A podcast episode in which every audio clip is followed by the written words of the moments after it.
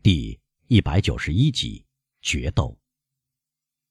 梅赛德斯走后，基督山家里的一切又沉入了黑暗中，他的思绪就停息在他的周围和内心之中，他的坚毅的头脑沉沉入睡，就像精疲力竭之后身体需要休息那样。什么？他思索着，灯油和蜡烛都愁惨的点尽了。仆人们在前厅不耐烦的等候着。什么？这座经过缓慢的筹备、费了多少周折和心思建造起来的建筑，只消一句话，吹一口气，就一下子倒塌了？什么？我这个人，我一直以为有点分量，自己引以为豪。虽然在紫山堡的黑牢里，我觉得自己那样渺小，可我成功的使自己变得如此高大。然而，明天我就要变成一抔尘土。唉，我留恋的绝不是躯体的死亡，生命本源的毁灭，难道不是休息吗？一切都趋向这种休息。一切不幸的人都渴望这种休息，我早就盼望这种物质的平静状态。当法利亚出现在我的黑牢中时，我正通过饥饿的痛苦之路，朝这种平静状态迈向前去。死亡是什么？高一级台阶是平静，高两级台阶或许是寂静。不。我留恋的绝不是生命，而是由我缓慢的策划、辛勤的构设的那一计划的毁灭。我原以为上帝是赞成这些计划的，其实，是反对这些计划的。上帝不愿意他们实现。我抬起的这个重负，几乎像世界一样沉重。我原以为能扛到底，这是根据我的愿望，而不是根据我的力气来设想的；是根据我的意愿，而不是根据我的能力来设想的。刚走完一半的路，我便只得把重负放下。啊，我会重新变成宿命论者，而十四年的绝望和十年的希望。已使我变成天命所归的人。天哪，这一切之所以会这样，是因为我原以为死去的心只不过麻木罢了，是因为我的心苏醒过来，是因为它在跳动，是因为我听到了一个女人的声音，我向胸膛内剧烈跳动的痛苦让步了。但是。伯爵继续想到，越来越陷入对梅赛德斯所接受的明天的可怕安排的推想之中。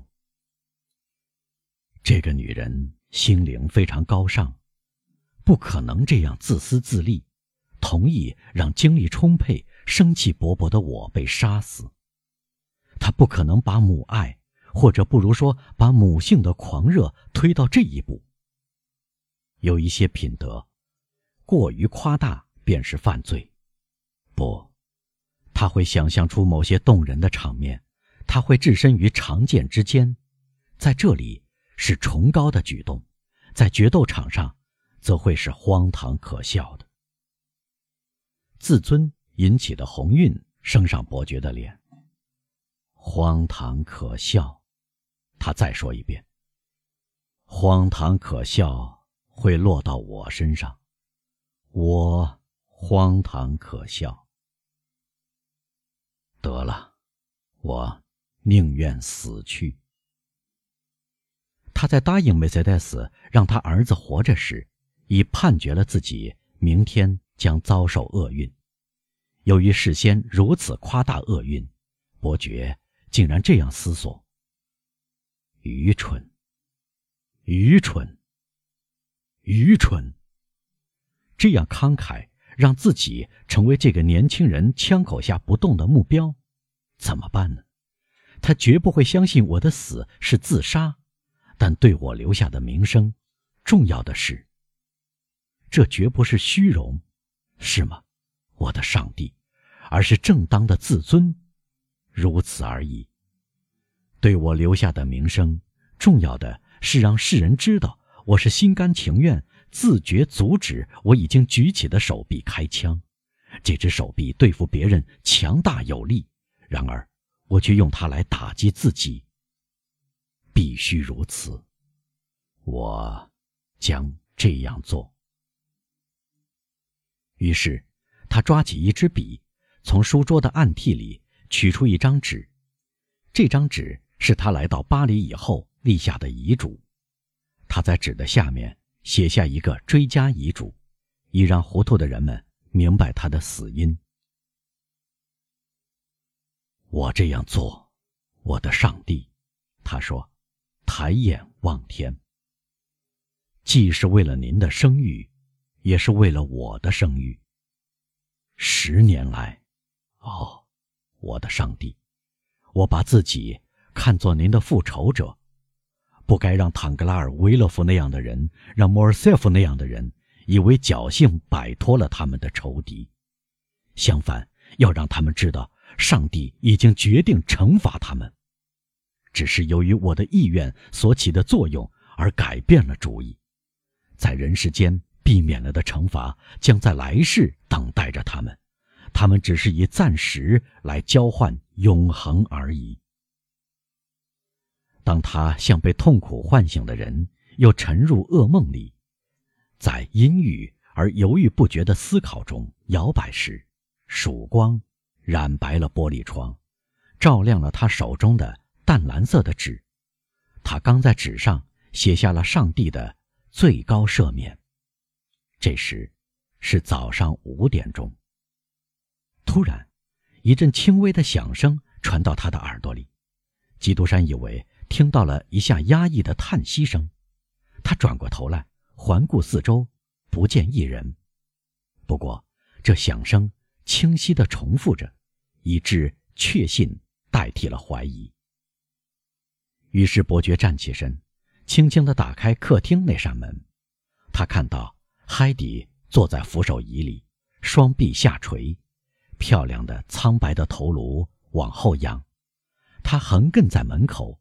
他出去时不可能不看到他，但睡意战胜了他的妙龄。他长时间熬夜，疲惫之极。终于睡着了。门打开时发出的响声也不能使海蒂惊醒过来。基督山用充满柔情和遗憾的目光凝视着他。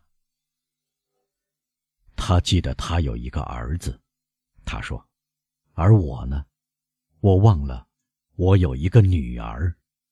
然后悲哀的摇了摇头。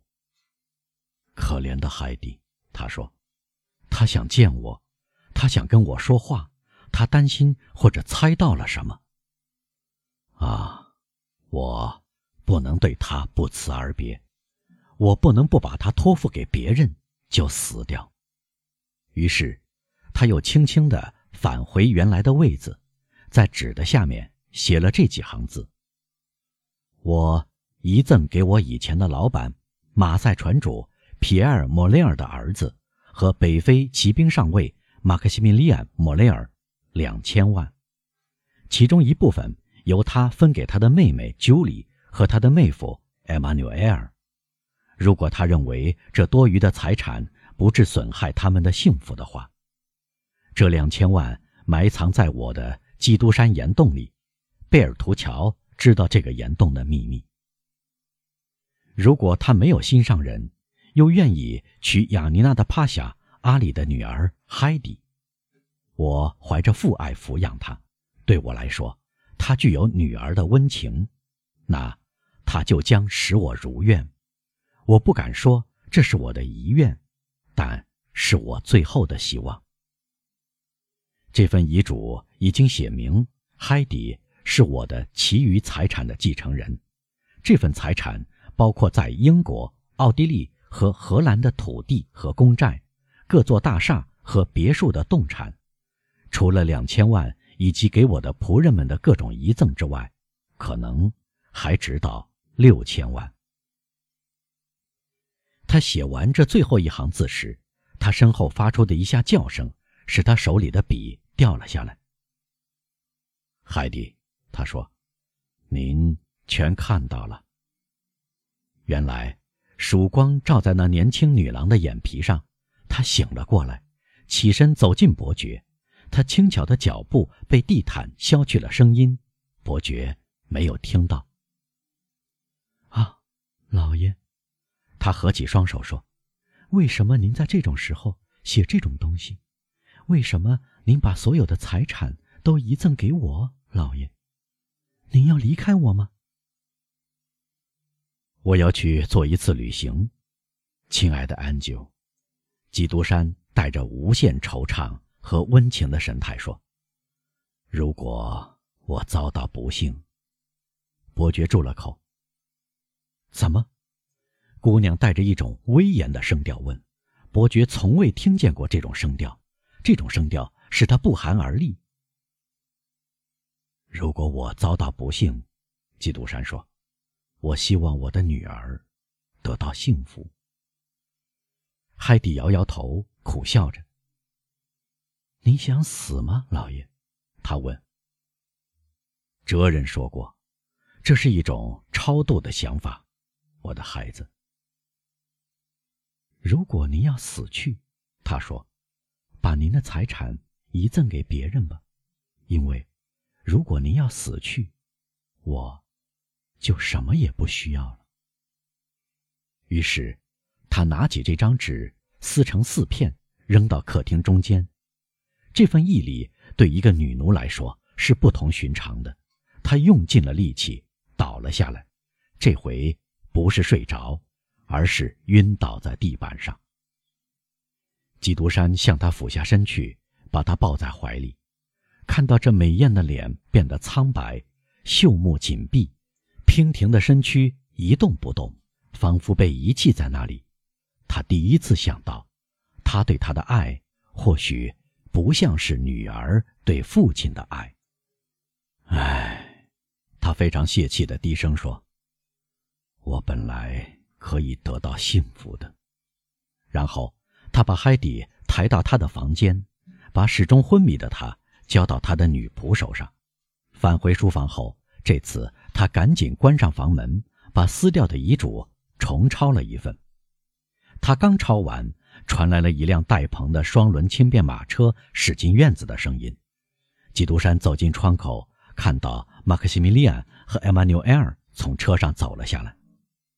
好，他说，恰是时候。他用火漆在遗嘱上封了三个地方。过了一会儿，他听到客厅里传来脚步声，便亲自去开门。莫雷尔出现在门口，他早到了将近二十分钟。我或许来得太早，伯爵先生，他说，但我坦率地向您承认，我一分钟也睡不着。我家里的人都是这样。我需要看到您无所畏惧，才能恢复平静。基督山顶不住这种挚爱的表示，他向年轻人伸出的不是一只手，而是向年轻人张开双臂。莫雷尔，他用激动的嗓音说：“今天，我感到获得了像您这样一个人的爱，这一天对我来说是个美好的日子。”您好，艾玛纽尔先生。你们陪我一起去吗，马克西米利安？当然，年轻的上尉说。您一直怀疑吗？如果我错了，听着，在昨天那个挑衅的场面中，我一直看着你。昨晚我始终想着您的镇定，我心里想，正义应当站在您这一边，否则在您的脸上不会显得这样令人信赖。但是莫雷尔，阿尔贝是您的朋友。只是萍水之交，伯爵。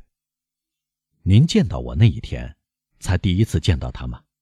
是的，不错。您以为怎么样？您现在提醒我，我才想了起来。谢谢，莫雷尔。然后他敲了一下小铃。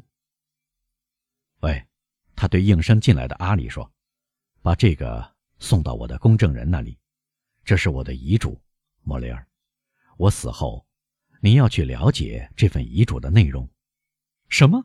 莫雷尔大声地说：“您会死？啊，难道不应该事事都预料到吗，亲爱的朋友？昨天您离开我之后做了些什么事？我去了托尔托尼那里，正像我所期待的，我找到了博尚和沙托勒诺。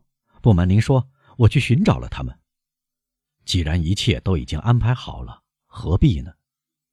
听着，伯爵，事情很严重，而且不可避免。您还怀疑吗？不，侮辱是公开进行的，人们已经议论纷纷。怎么样？我希望换武器，用剑取代手枪。手枪不长眼睛。您成功了吗？基督山带着难以觉察的希望的闪光，赶紧问：“没有，因为大家知道您的剑术出众。啊，谁出卖了我？被您击败的那些剑术教师。那么您失败了。他们断然拒绝。莫雷尔，伯爵说：“您见过我用手枪射击吗？”从来没有。那么，我们有时间，您看看。基督山拿起刚才梅赛德斯进来时他手里捏着的那把手枪，把一张梅花 S 贴在钢板上，他连发四枪，打掉了梅花的四边。每开一枪，莫雷尔的脸便苍白一次。他查看了基督山用来表演这一高超技巧的子弹，他看到这不比霰弹更大，真可怕。他说。您看，埃马纽埃尔然后他转向基督山说：“伯爵，看在老天爷的份上，不要杀死阿尔贝。不幸的他有一个母亲。”不错，基督山说：“而我呢？我没有母亲。”这句话的声音使莫雷尔浑身战栗。您是受侮辱的一方，伯爵。不用说，这意味着什么？这意味着您先开枪。我先开枪，啊，这一点我已争取到了，或者不如说是要求到的。我向他们做出了足够的让步，他们才做出这个让步。隔开多少步？二十步。可怕的笑容掠过伯爵的嘴唇。莫雷尔，他说：“别忘了您刚才看到的场面。”因此，年轻人说：“我只能指望您一时激动了。”只有这样才能挽救阿尔贝。我激动，基督山说：“或者指望您宽宏大量，我的朋友，像您这样百发百中。我可以对您说一句话，要是我对别人说，可能显得可笑。什么话？打断他的一条手臂，打伤他，但不要杀死他。”莫雷尔，听我说，伯爵说：“我不需要让人敦促我宽容德摩尔塞夫先生。”我事先告诉你，德摩尔塞夫先生会受到宽容，他可以同他的两个朋友平安无事的回去，而我，您怎样？啊，那就是另一回事。我会被抬回来。怎么会？马克西米利安气急败坏地喊道：“正如我告诉您的那样，亲爱的莫雷尔，德莫尔塞夫先生会杀死我。”莫雷尔莫名其妙地望着伯爵。昨晚您出了什么事，伯爵？啊，就像布鲁托斯在菲利普瓦战役前夕遇到的事一样，我见到了一个幽灵。这个幽灵是怎么回事？莫雷尔，这个幽灵告诉我，我活得够长了。马克西米利安和艾玛纽埃尔面面相觑。基督山掏出表来，我们走吧。他说：“七点零五分了，约会定在八点整。”